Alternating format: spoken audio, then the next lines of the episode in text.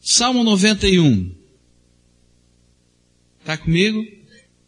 Salmo 91. Deixa a Bíblia aberta, nós vamos ler a palavra de Deus, depois vamos meditar em vários trechos desse salmo e você vai poder acompanhar melhor se ela estiver aberta e você vai seguindo a esse momento de estudo da palavra de Deus. Diz assim a palavra do Senhor: Aquele que habita no esconderijo do Altíssimo, a sombra do Todo-Poderoso descansará. Direi do Senhor, Ele é o meu refúgio e a minha fortaleza, o meu Deus em quem confio.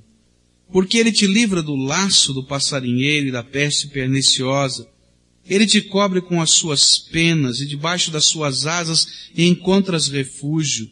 E a sua verdade é escudo e broquel.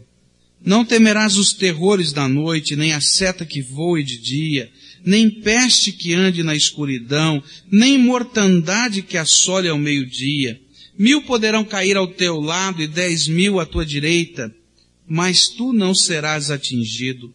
Somente com os teus olhos contemplarás e verás a recompensa dos ímpios. Porquanto fizeste do Senhor o teu refúgio e do Altíssimo a tua habitação, nenhum mal te sucederá, nem praga alguma chegará à tua tenda, porque aos seus anjos dará ordem a teu respeito, para te guardarem em todos os teus caminhos. Eles te susterão nas suas mãos, para que não tropeces em alguma pedra.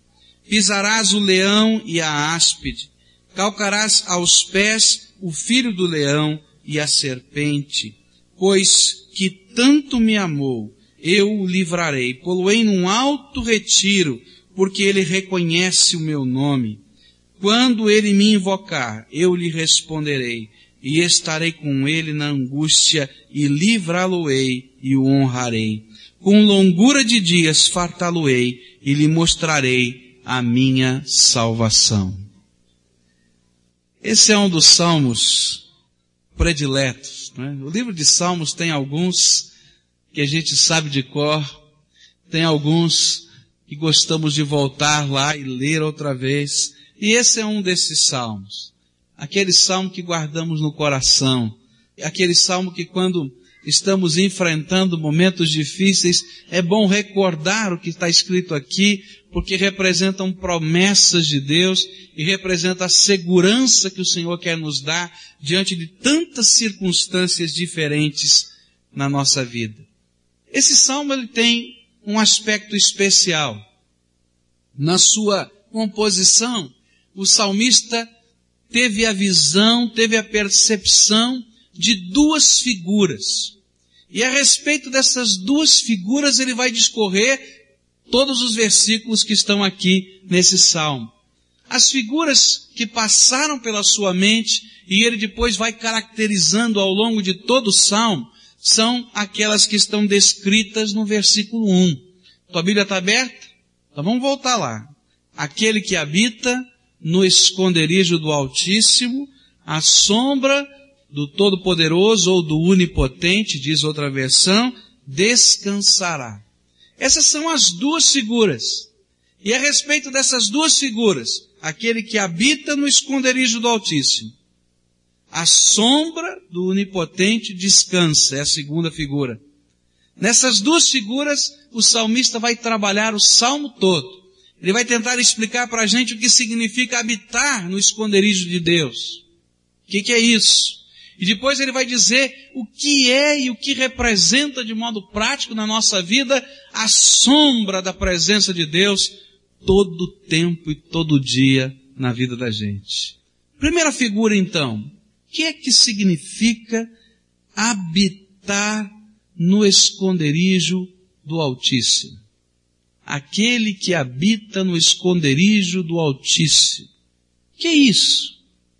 Quando a gente vai lendo esse salmo, vai vendo tantas bênçãos, ele vai descrevendo tantas bênçãos para aquele que habita no esconderijo do, do Altíssimo, e a gente fica perguntando, como é que a gente faz isso? Eu estou precisando destas coisas acontecendo hoje, agora na minha vida. Então como é que se processa isso no meu coração? Como é que eu encontro esse lugar? Como é que eu chego até essa presença de Deus e lugar de Deus? E então o salmista vai nos ensinar em dois versículos desse texto o que significa habitar no esconderijo do Altíssimo. O verso 2 e o verso 14 vão nos dizer o que significa isso. No verso 2 ele vai dizer, direi do Senhor, Ele é o meu refúgio, é a minha fortaleza, o meu Deus, em quem confio. E no verso 14, pois que tanto me amou, eu o livrarei.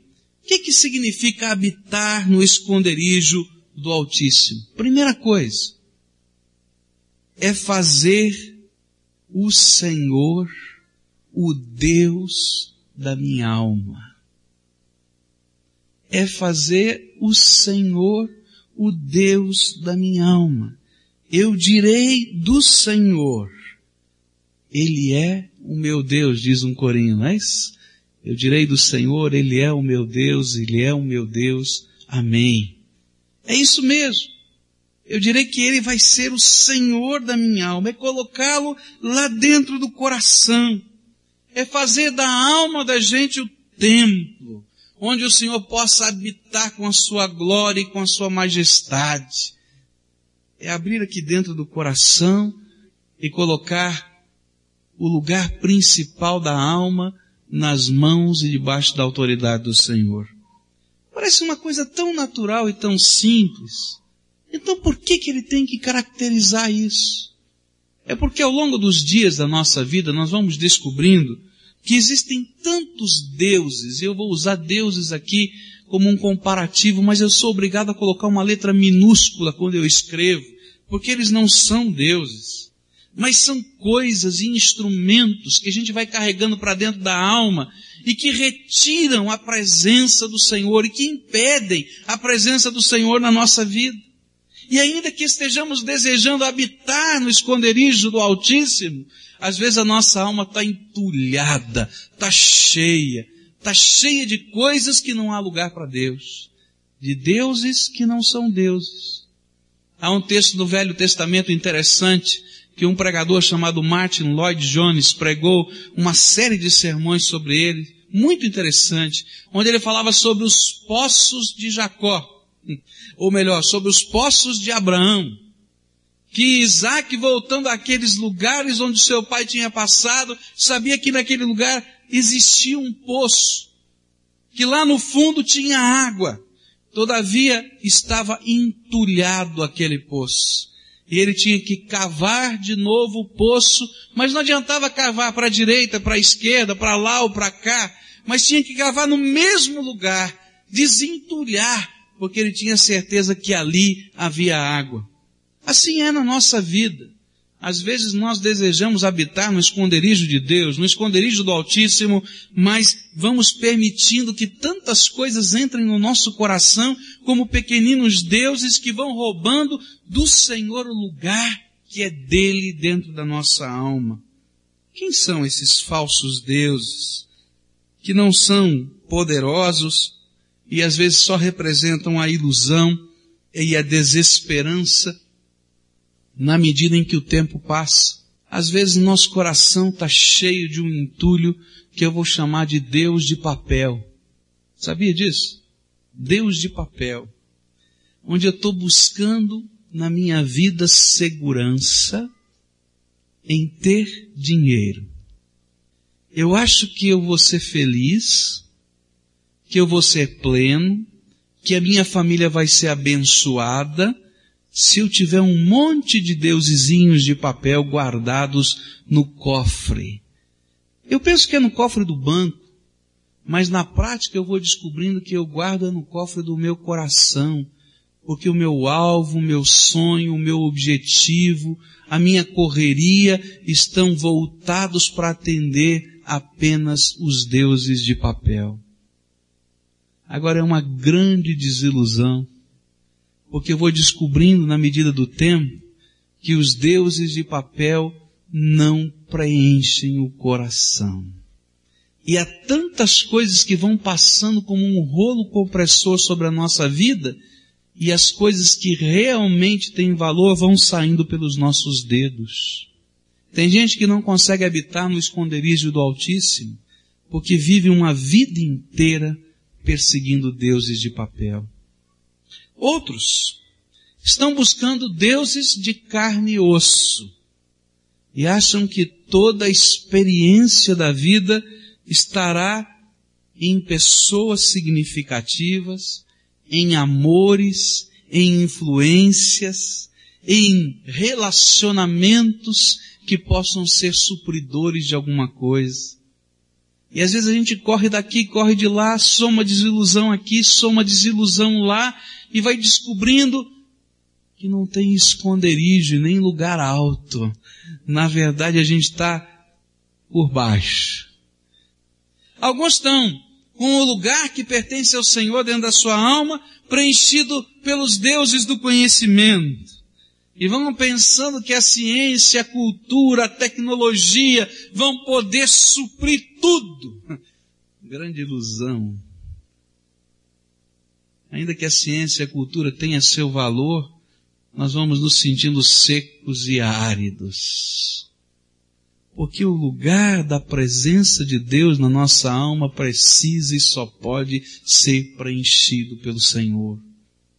Outros estão buscando essa segurança, essa força do lugar do esconderijo de Deus em deuses de pau, pedra, gesso e barro, em deuses que não são deuses. A Bíblia diz que tem boca, mas não falam, tem ouvido, mas não escutam, tem pernas, mas não andam, precisam ser carregados. E às vezes ficam imaginando que aquelas imagens de escultura ou que aqueles santos de devoção sejam a esperança da sua vida. Às vezes ralam os seus joelhos, machucando-se em promessas destinadas. Mas o lugar do coração precisa ser preenchido pelo Senhor.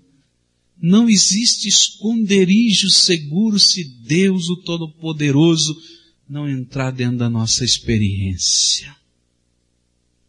A religiosidade, por mais intensa que ela seja na nossa vida, não preenche o nosso coração.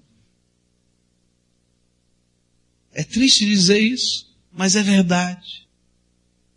Alguns na sua ânsia, estão buscando os deuses do inferno. Não sabem. Estão buscando os espíritos, os guias, os caboclos e sei lá mais o que. É para resolver isso, é para fazer aquilo, é para chegar àquele lugar, achando que esse é o esconderijo do Altíssimo. Mas quando a gente vai olhando, vai descobrindo que a sombra da presença de Deus não derrama graça, porque isso é uma grande mentira e um grande engodo do diabo. Outros estão buscando os deuses da sorte, mega cena acumulada, os búzios, as cartas, os horóscopos, as quiromancias e outras coisas tais. Querido, o esconderijo do Altíssimo que você precisa é o Senhor entronizado na tua vida, não tem jeito. Esconderijo do Altíssimo não é um lugar. O esconderijo do Altíssimo é uma experiência.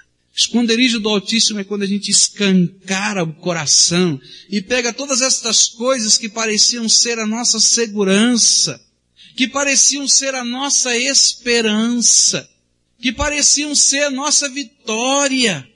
A gente tira fora, desentulha e diz, Senhor, fiquei pior talvez, estou vazio de tudo. E às vezes a gente vai se sentindo, e agora? O que, é que vai acontecer? Mas é nesse momento que entra a graça de Deus, que entra a misericórdia do Senhor, que entra a presença desse Deus Todo-Poderoso, grande. É esse o Deus que precisa habitar a tua alma. O esconderijo do Altíssimo é a porta do teu coração aberta, escancarada, desentulhada, para que o Senhor possa entrar e fazer diferença na sua vida. E aí, o onipotente Deus, aquele que para que qualquer coisa aconteça basta uma palavra, só uma palavra. há de ser o seu parceiro, o teu companheiro, o teu libertador, o teu salvador, que há de guiar a sua vida. Salmo 119, verso 11 diz assim, Escondi a tua palavra no meu coração, para não pecar contra ti. A gente abre, escancara, Deus entra, e a gente diz, Senhor, entra o Senhor, a tua palavra, a tua verdade, a tua presença, a tua direção, e põe em ordem. E é nesse processo que Deus vai fazendo diferença na nossa vida.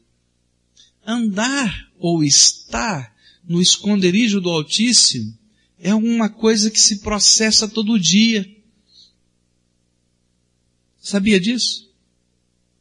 Todo dia eu sofro as pressões de tantos deuses. Me perdoe usar essa figura, Deus, porque o dinheiro não é Deus, não tem poder, não é espírito. Eu estou falando de coisas. A gente está sendo pressionado de tantos lados, todo dia. E muitas vezes, sem perceber, a gente fica entulhado. E às vezes a gente não sabe por que o coração está angustiado.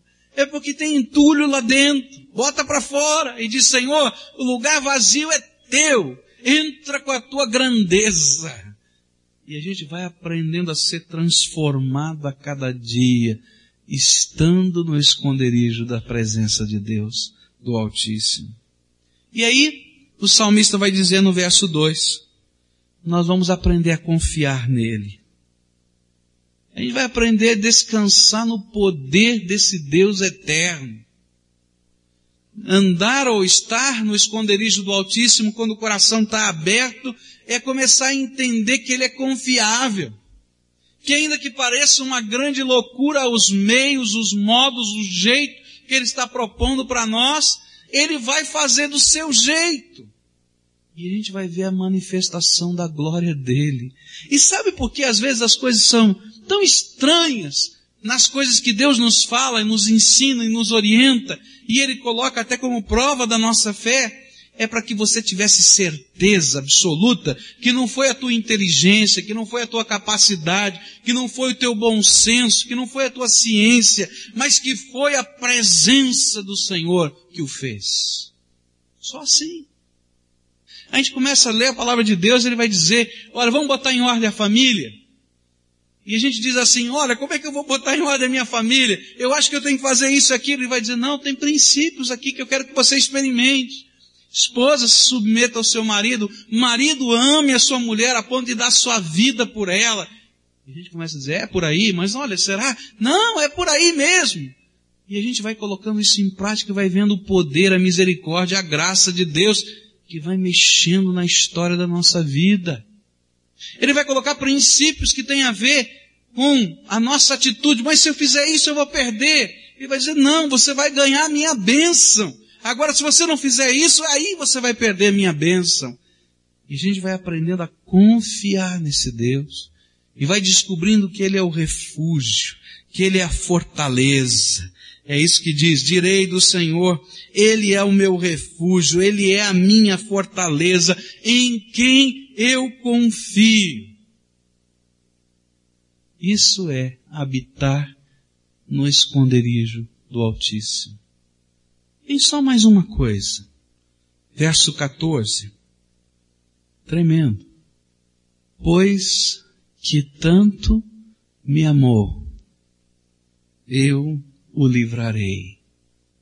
Quando a gente habita na presença de Deus, e Deus habita com a sua presença no nosso coração, a gente vai aprendendo a confiar nele. A gente vai aprendendo a descansar no poder dele. A gente vai percebendo a sua potente mão cercando a nossa vida. E uma coisa vai nascendo dentro do nosso coração. Nós começamos a amar esse Senhor de toda a nossa alma com todo o nosso entendimento e com todas as nossas forças. Habitar no esconderijo do Altíssimo é abrir o coração, desentulhar a alma e deixar o Senhor entrar com a sua glória, com a sua majestade, com o seu domínio, com o seu poder, com a sua força na nossa vida. É colocar toda a confiança nele. Vai ser do teu jeito, meu Deus. Eu vou esperar em ti. Eu não entendo o que está acontecendo, eu não sei o porquê, mas eu sei que o Senhor está sob o controle e eu me submeto. Quais são os teus valores? Quais são os teus princípios? Estou colocando debaixo deles a minha vida. É aprender a amá-lo de toda a alma. Aprender a amá-lo de toda a alma. E na medida em que a gente vai amando o Senhor de toda a alma, a gente vai descobrindo que essa não dá para ser uma experiência só particular, e eu vou desejando habitar nesse esconderijo de Deus junto com os meus irmãos. E aí eu quero fazer parte da sua casa, do seu povo, da sua gente. Antigamente eu olhava para esse povo e dizia, esse povo é meio estranho, né? Agora eu estou me vendo como parte desse povo, eu quero ser parte da igreja, eu quero pedir o meu batismo, eu quero dar testemunho do que Deus está fazendo na minha vida, eu quero participar dos dízimos, eu quero participar da ceia do Senhor, eu quero tudo que tem a ver com a sua casa. Porque o Senhor está enchendo a minha alma. E eu não posso ficar no meu cantinho. Eu tenho que estar na presença do Senhor junto com os meus irmãos. Isso é habitar no esconderijo do Altíssimo. Agora, o que acontece quando eu habito no esconderijo do Altíssimo? E então vem a segunda figura. A sombra do Onipotente descansará. Essa é a segunda figura. Você vai descansar à sombra do Senhor sobre a tua vida. O que quer dizer isso? Essa presença constante do Senhor vai nos fazer andar nesta vida, caminhar nessa vida. Você vai estar lá no seu trabalho, mas você não está no esconderijo do Altíssimo, tá? Mas o Altíssimo não está aqui no teu coração. Então onde você vai, Ele vai. Ele vai com você. Você vai estar lá na sua casa, você vai estar dirigindo o seu carro, mas uma coisa tremenda vai estar acontecendo. A presença do Senhor se manifestará na sua vida, onde você estiver. A figura é essa. Você está andando e tem alguém maior do que você que está fazendo sombra sobre os seus passos. E você vai andando na direção em que essa sombra caminha. E ela vai protegendo você até do calor do sol. Essa é a ideia. Sua sombra é o efeito da presença de Deus no nosso coração e na nossa vida. Então quais são esses efeitos que estão aqui? E o salmista começa a declará-los. O que é que significa? O que é que vai acontecer no meu dia a dia? Quando o Senhor invade o meu coração? Quando nós escancaramos a alma? Quais são as promessas? A primeira coisa que ele vai falar é sobre os livramentos da presença do Senhor. Você está andando por essa vida, mas o Senhor está fazendo coisas que você não pode imaginar. Ele diz no verso 3, porque Ele te livra. E Ele te livra do que? Do laço do passarinheiro, da peste perniciosa, não é isso? Ele te cobre com as suas penas e debaixo das suas asas encontras refúgio e a sua verdade é escudo e broquel. Está falando de livramentos. Primeiro livramento, as armadilhas da vida. Você sabia que existem tantas coisas que estão acontecendo que estão fora do seu controle? Você tem o controle de tudo que tem na sua vida? Não tem. Mas quando nós habitamos no esconderijo de Deus e o Senhor habita nossa alma, o Senhor está cuidando de todas as coisas. Esse laço do passarinheiro aqui é a armadilha do caçador. Está dizendo, olha, pode ficar tranquilo, o Senhor já foi na frente e já começou a desarmar as armadilhas que possam existir no seu caminho. Ele já foi na tua frente porque Ele está no teu coração. Ele vai continuar falando desses livramentos. E ele vai dizer da peste perniciosa. A palavra que está aqui no hebraico é calamidade, queda, desgraça. Você está pronto a cair e não sabe. Está levando um tombo agora. Mas o Senhor já foi na tua frente. A presença dele já está te alertando, mexendo e dizendo, olha, vamos acertar as coisas. Agora, essa queda não é mais a armadilha. Essa queda são as coisas do teu coração que te fazem entulhar outra vez a tua alma. E Deus está te dizendo, olha, vamos olhar junto que vai na tua alma, porque isso vai ser um tombo na tua vida. Você sabe por que caímos? Caímos porque às vezes elegemos como precioso aquilo que não é precioso. Caímos porque nos iludimos na história da nossa existência. E Deus então vai na nossa frente como libertador, mexendo com as coisas do nosso coração. Ele vai na nossa frente, vai mexer com as armadilhas concretas da vida, mas ele também vai para aquilo que é peste, desgraça e queda dentro da nossa alma. Libertação do Senhor vai mexendo, vai movendo o teu coração. Livramento. Livramento que produz segurança, porque a gente sabe que está debaixo da presença de Deus. Sabe por que, que pode haver paz no coração de quem habita no esconderijo do Altíssimo? Porque ele tem certeza que o seu passado, o seu presente e o seu futuro não dependem mais dele, nem das coisas que hão de acontecer, mas estão debaixo do poder e da autoridade desse Deus que encheu o seu coração. Se ele tiver que morrer, não tem problema. Porque para ele a morte não é o fim. Ele tem a certeza da vida eterna em Cristo Jesus. E se ele tiver que passar por um momento difícil, de luta, de batalha, porque apesar de habitarmos no esconderijo do Altíssimo e da presença, da sombra do Onipotente estar conosco, nós passamos por lutas e tribulações. Mas não passamos sozinhos. É o Senhor que vai na nossa frente e luta as nossas batalhas. Segunda bênção que está aqui. O poder da verdade. Que coisa tremenda. A sua verdade é escudo e broquel. Se o Senhor habita tua alma, a verdade dele será escudo e broquel. O que quer dizer escudo e broquel? São dois tipos de escudo, um escudo grande e um escudo pequeno. São duas palavras hebraicas para dizer qualidades diferentes de escudo.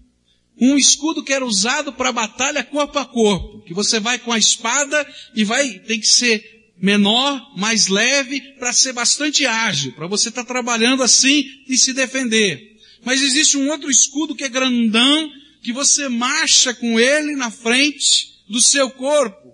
E na medida que a infantaria está caminhando, ele está lá segurando aquele escudo. E vem a seta, que vai voando na direção dele. Mas ele está protegido atrás do escudo. Vem a cavalaria contra ele. Ele finca o escudo no chão, se ajoelha, apoia nas costas e o cavalo passa por cima dele. Sabe o que, que a palavra está dizendo? O Senhor passa a ser o escudo adequado, apropriado para cada situação de luta da sua vida. E a verdade dele é que é escudo e broquel. Jesus disse assim, conhecereis a verdade e a verdade vos libertará. Por quê? Porque são os valores, são os princípios, são a visão de vida que vamos imprimindo, que vai abrindo caminho diante de nós. É a sombra do onipotente. Outra benção. A alegria da salvação que é a alegria da ausência dos medos que envolvem a nossa alma.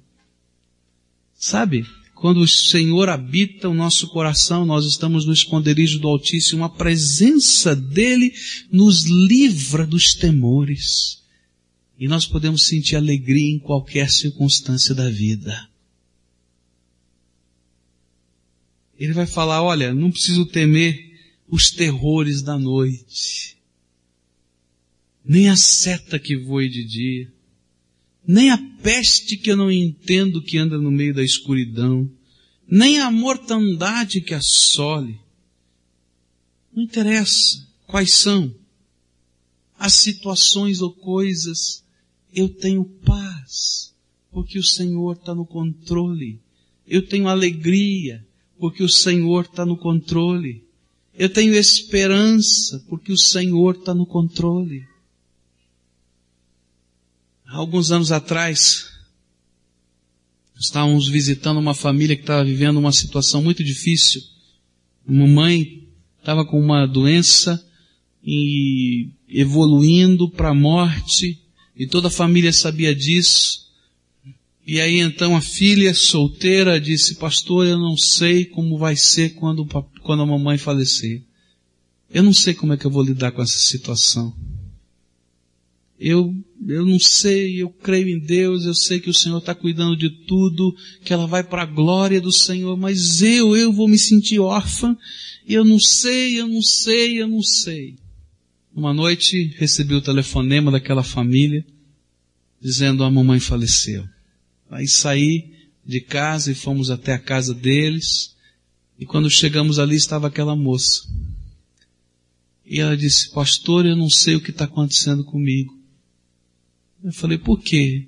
O senhor lembra que eu disse para o senhor que eu não sabia como é que eu ia poder enfrentar?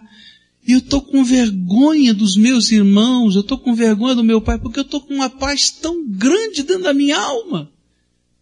Eu não sei o que está acontecendo. Será que está errado alguma coisa comigo?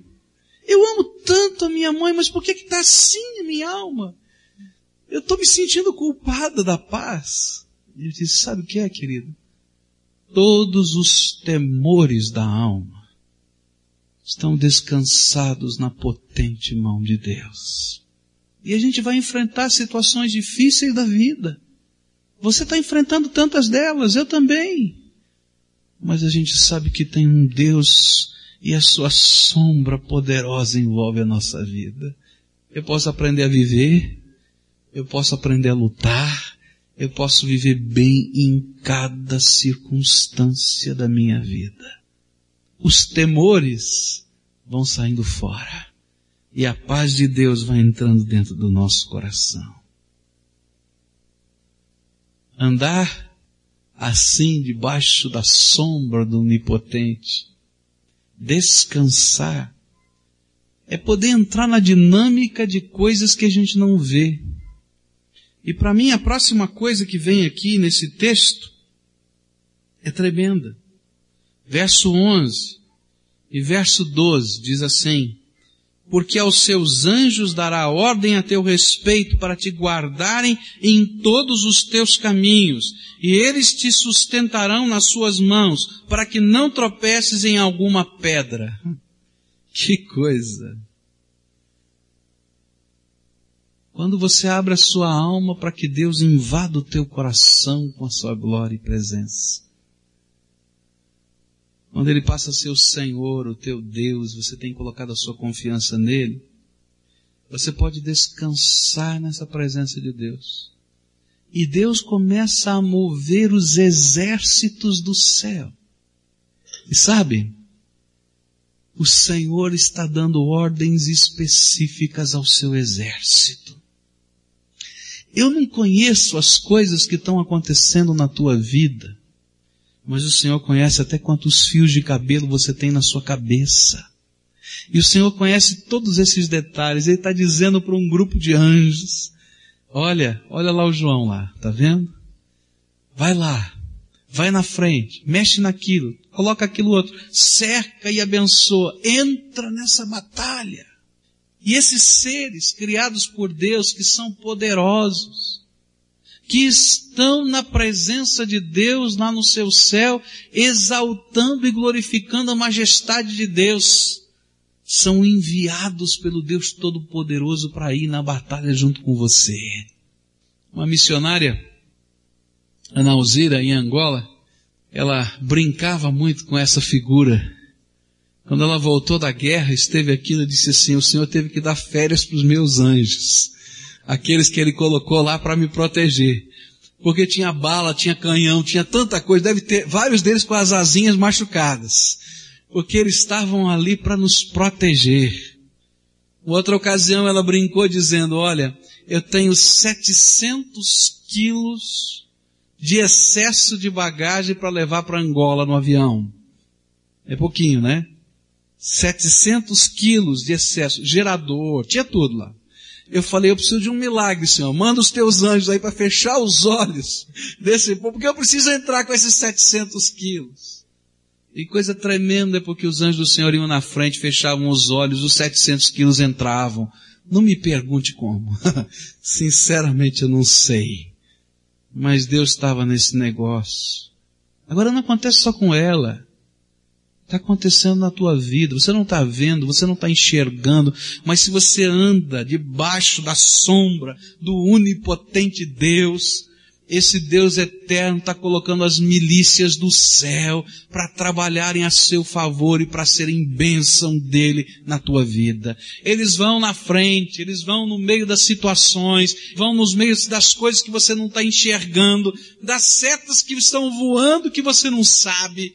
E eles estão lá em nome do Senhor, por ordem do Senhor. Por isso que a gente não ora anjos. Você pede ao soldado alguma coisa, você pede ao oficial, não é assim? Porque quem vai designar a tropa não é o oficial? Tem gente orando a anjo, gente não ora a anjo. Quem comanda os anjos é o Senhor.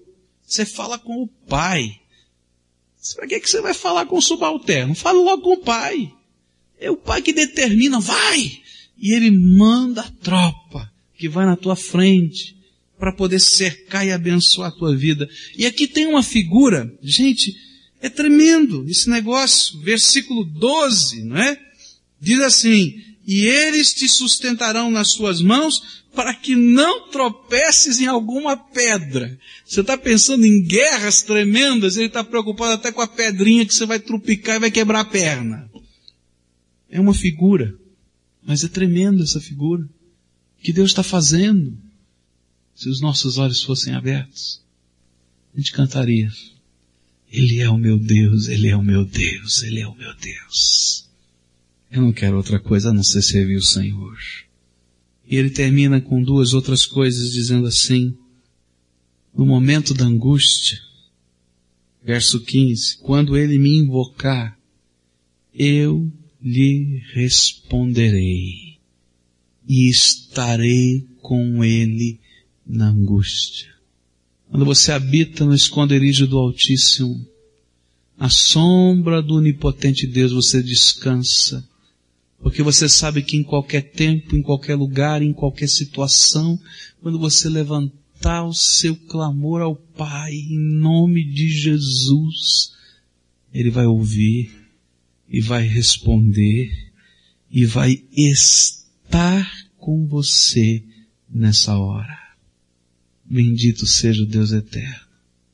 E ele termina dizendo assim, tremendo isso, que ele vai nos honrar. A honra da salvação eterna nos pertence. E diz assim, com longura de dias fartá-lo-ei e lhe mostrarei a minha salvação. Deus nos honra Devia ser o inverso, na é verdade. Ele é digno de toda a honra, de toda a glória, de todo louvor, de toda a majestade. Mas Ele nos honra com a Sua presença. Ele nos honra com a Sua atenção. Ele nos honra com o derramar da Sua glória sobre a nossa vida. Ele nos honra nos convidando para estar com Ele por toda a eternidade no seu céu. Ele nos honra pegando toda a riqueza da sua glória e majestade e dizendo que é meu, é teu, meu filho. Entra nesse gozo precioso. Ele nos honra. Nós que não merecemos qualquer honra. Como é bom andar na sombra do Onipotente. E como é bom descansar nessa presença gloriosa do Senhor. Eu não sei como é que está o teu coração nessa noite. Eu não sei como é que vai a tua alma. Mas eu sei que é uma coisa tremenda quando a gente pode habitar no esconderijo do Altíssimo. Eu sei que é uma coisa tremenda quando a gente abre dentro do nosso coração espaço para que a glória de Deus entre dentro da nossa vida. Eu vim aqui hoje para dizer para você uma coisa. O Senhor quer habitar tua alma e se derramar profundamente sobre o teu coração. Mas você precisa abrir. E algumas coisas que estão aí corroendo a tua vida, fazendo mal, porque são lixo e entulho, você tem que ter a coragem de jogar fora para dizer, Senhor, entra aqui porque esse lugar não é disso, esse lugar é do Senhor na minha vida. Esses vários deusezinhos que não são deuses precisam sair. Porque o Senhor ele não fica dividindo espaço. Ou ele entra ou ele não entra. Eu vim aqui para te dizer que todas estas bênçãos que estão aqui são promessas de Deus. São promessas. E Deus há de cumpri-las. Há de derramar sobre a tua vida. Quando ele entra e você caminha de mão dadas com ele, vai aprendendo a viver com ele debaixo da confiança, da fé, da certeza, desse amor. Estas coisas vão acontecer naturalmente, você não precisa fazer nada. Por quê? Porque a sombra não é tua, é do onipotente Deus que está sobre a tua vida. Por isso, eu venho aqui em nome de Jesus para convidar você a fazer entregas. A dizer, Jesus, eu preciso me esconder no teu esconderijo.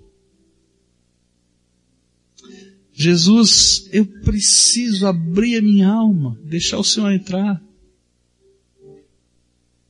Jesus, eu estou segurando coisas como se fossem preciosas que estão acabando com a minha vida. Elas são preciosas para mim, é difícil dizer isso para o Senhor, mas é verdade. Mas eu quero colocar agora no teu altar, porque eu quero que toda a minha vida seja tua. Porque se o Senhor não estiver em mim e eu não estiver no Senhor, no teu esconderijo eu estou perdido. Perdido pelo medo, perdido pelas armadilhas, perdido pela insegurança da minha alma. Mas se o Senhor andar comigo, eu sei, eu sei que o Senhor vai manifestar o teu poder e a tua presença na minha vida.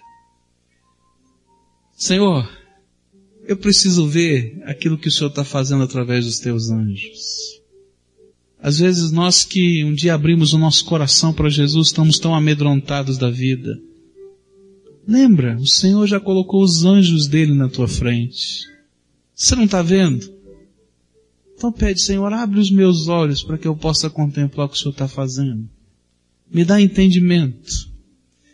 Você vai ver coisas extraordinárias e vai perceber coisas extraordinárias da graça de Deus que já estão acontecendo ao teu redor. Tenha paz e segurança. Se você habita no esconderijo do Altíssimo, é promessa, a sombra do Onipotente, você pode descansar.